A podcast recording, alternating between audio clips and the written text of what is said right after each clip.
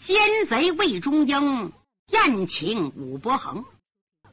武伯衡知道他不怀好意，可是又不能不来，心里琢磨：我是国家命官，你能把我如何如之何？咱们两个见了面，你有来言，我有去语，看你到杭州想干什么？就这么，两个人坐在桌前，从人倒上了酒。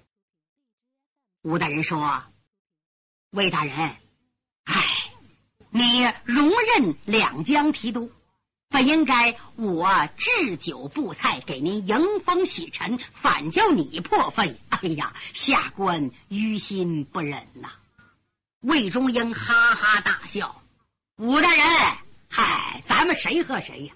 同殿成臣，年兄年弟，自古走客拜做客。我刚来，你是坐地户，你还多关照一二。哎呀，太客气了，请请。”两人把酒一饮而尽。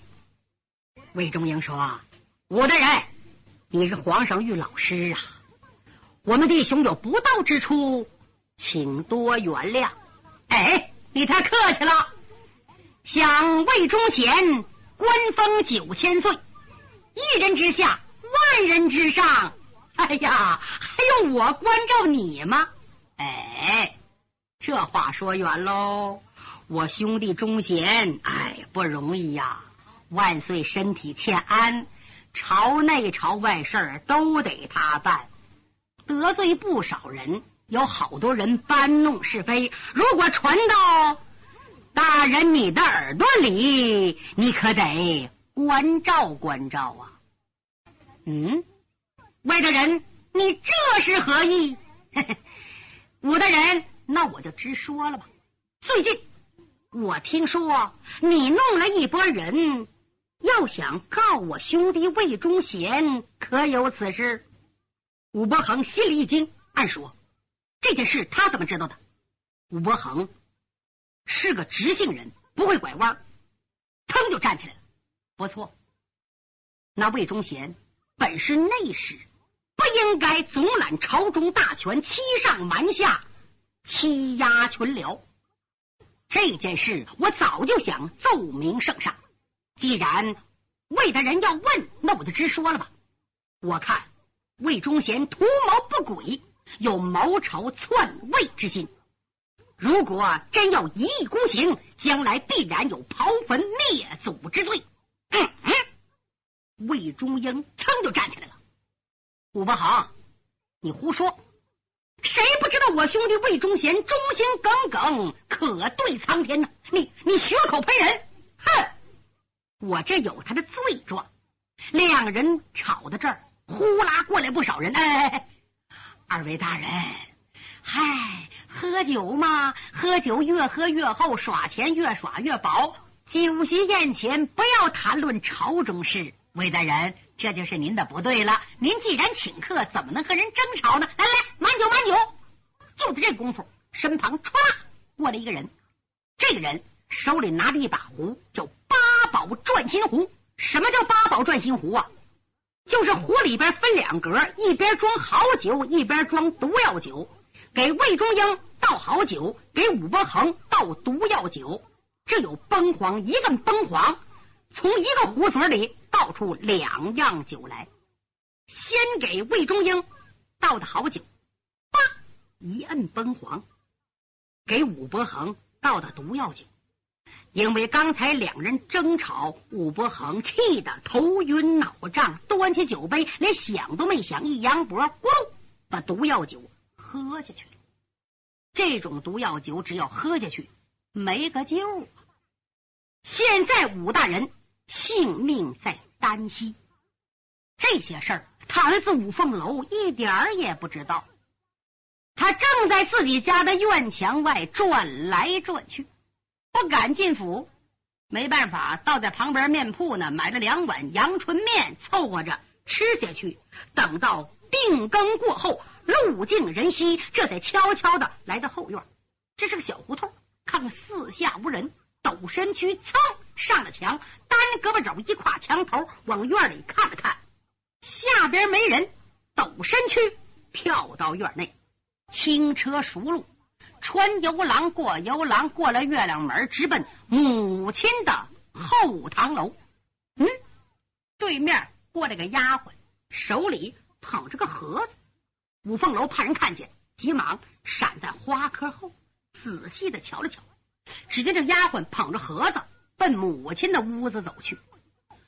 这个丫鬟过去之后，五凤楼三步两步来到母亲的后窗户外，舌尖晕湿窗棂纸，手指甲微微一动，划了个缝，把毛茶挑到外边，睁一目秒一目往屋里观瞧。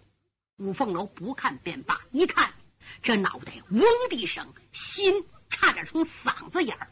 蹦出来，怎么看见了生身老娘？看这个旁影。五凤楼离家的时候十二岁，他娘三十岁。你别忘了，巡抚大人的妻子三十岁，看着像二十四五岁，正是漂亮时候。六年的光景啊，这六年，五夫人模样变了，人瘦了。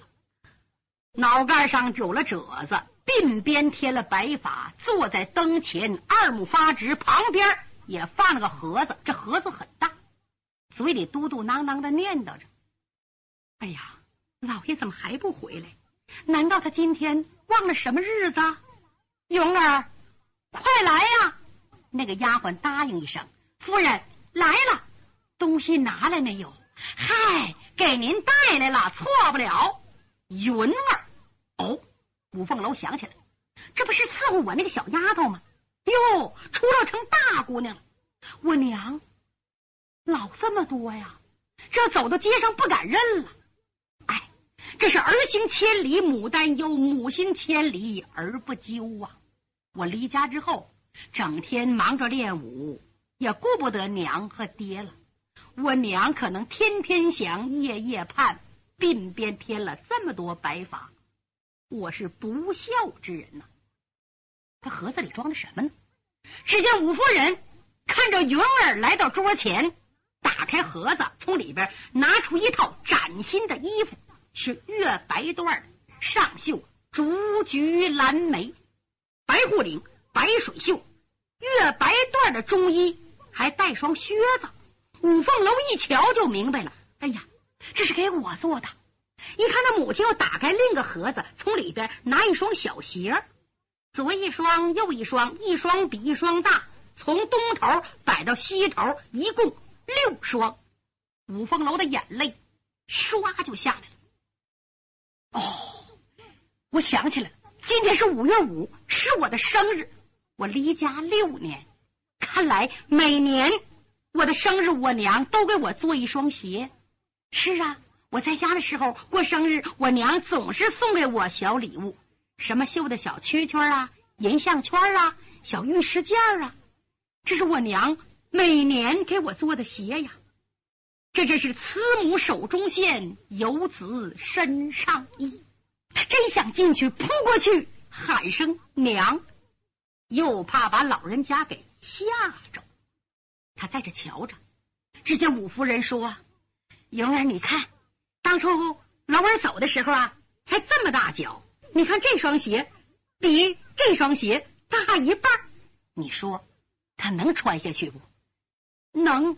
夫人，你别看这些东西了，你看的我心不好受。哎，老二也不知道有没有了，我给他做鞋，他知道不知道啊？五凤楼再也忍不住了，低低的声音说：“娘。”孩儿知道，娘，就这两个娘啊！五夫人吓坏了，就好像在耳边打个炸雷一样啊！云儿，我怎么听见有人喊娘啊？是不是喊我啊？你听见没有？夫人，我听见了。嗯嗯，谁？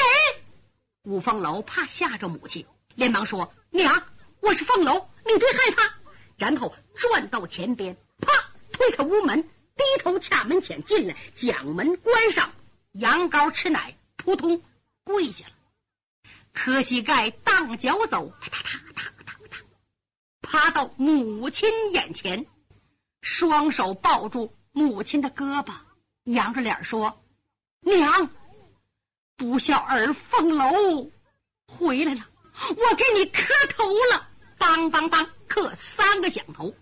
五夫人不相信呢，以为在梦里呢，吓得往后直躲。啊，你你你是凤楼？是我啊，我是做梦吧？不是，娘，你仔细看看，是我。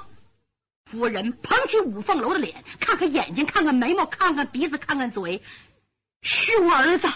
是你，你从哪来？师傅叫我回家来看你来了。娘啊，你笑笑，哎，我笑，我笑，哎，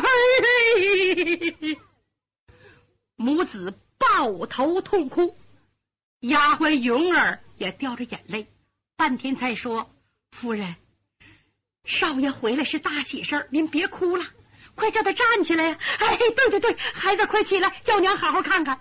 拉着五凤楼坐到床边，搂在怀里，左看右看。孩子，这几年你受屈了。不，娘，您受屈了。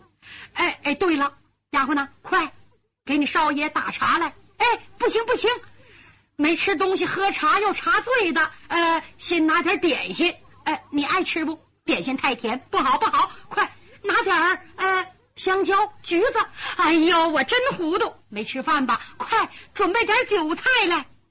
娘，您别急，您这一支持，丫鬟都糊涂了。我问你点事儿，我爹呢？你爹？哎，你爹没在家啊？上哪儿去了？呃，他到两江水路提督府。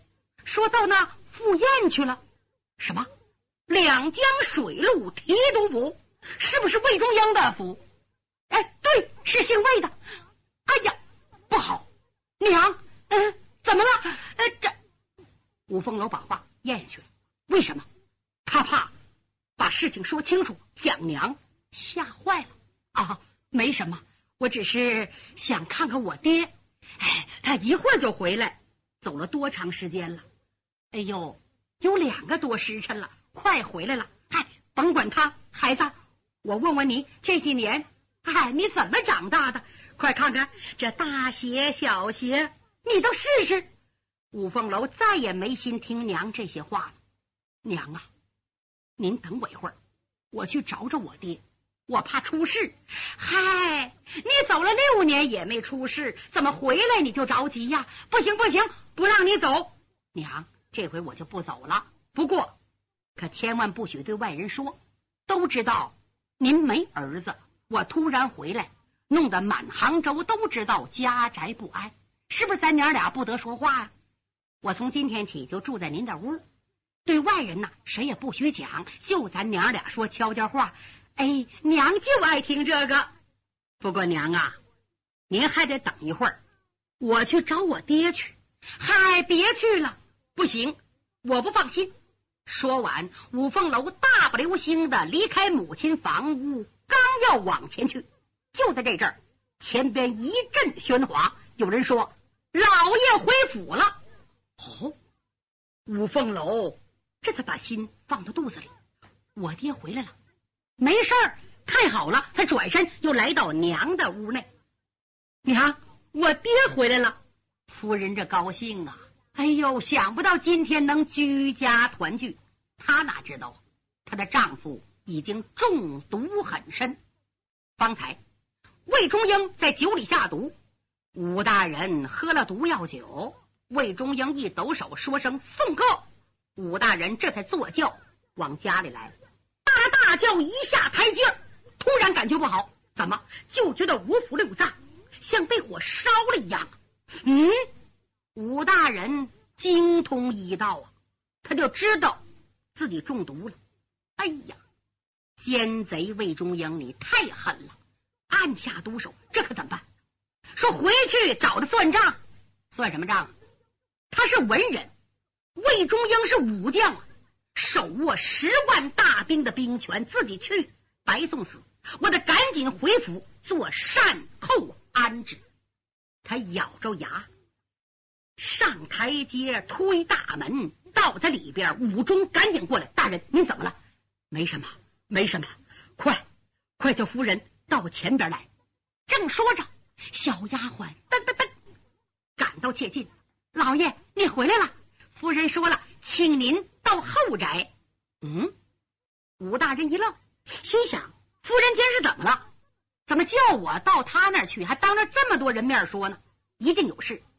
云儿，有事吗？哎，大人，您扶耳过来。武伯行微微一低身，小丫鬟在耳边就把五凤楼回来的事儿从头至尾说了一遍。就这个事儿，就像给武大人扎了一针强心剂一样，立刻精神起来，忘了自己中毒，腹内疼痛。哦，好，呃，家人，你们都歇着啊，我到后宅去了。大不溜星的来到了后堂屋，推门。就喊凤楼啊，凤楼，你在哪儿呢？五凤楼赶紧跪倒磕头，爹，我在这儿呢。我学成了一夜，我师傅叫我回家看您了。吴伯衡拉起了孩子，左看右看，嗯，出息了，可得谢谢白二侠呀。孩子，你回来的太是时候了，为父不行了啊。五凤楼这才注意，他的父亲脸色苍白，汗珠子顺着额角噼里啪啦往下直滚。爹，你怎么了？哎，孩子，我中了奸贼魏忠英的暗算，喝了他的毒药酒，是这么这么这么回事情。这家伙太狠了，我找他算账去。妈，不可造次，孩子，我有紧急事跟你说。老人家，嗯，快上床躺下，快把高先生请来。高先生是谁呀？这人叫高慧仁，是金华人。这个人医道高明，一直在老武家多年，和武大人又是朋友又是棋友。时间不大，云儿把高慧仁找进来。高慧仁看见五凤楼，万分高兴，说了几句话。赶紧给武大人诊脉，这一诊脉，高先生把脑袋摇了摇。武大人，恕我嘴直啊，您中毒太深，我治不了。你有什么话就说吧，后事你就交代吧。嗯，我知道，高先生，你我是多年的朋友，我家中一切就托你了。快把武忠叫进来！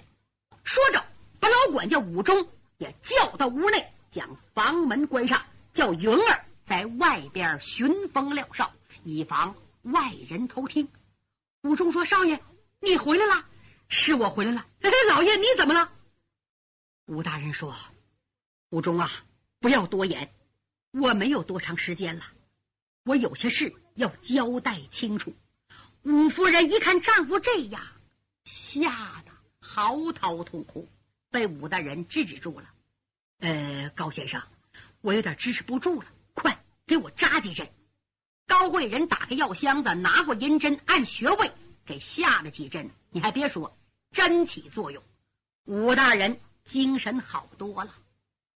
哎，凤楼啊，为父不行了，我是死在魏忠英之手。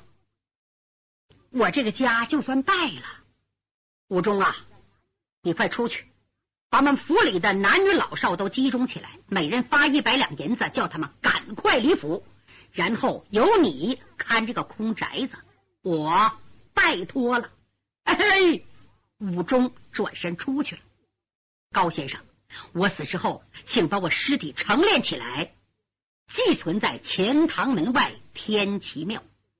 呃。楼儿的母亲就由你护送，送到金华府，隐姓埋名，免被迫害。快准备文房四宝。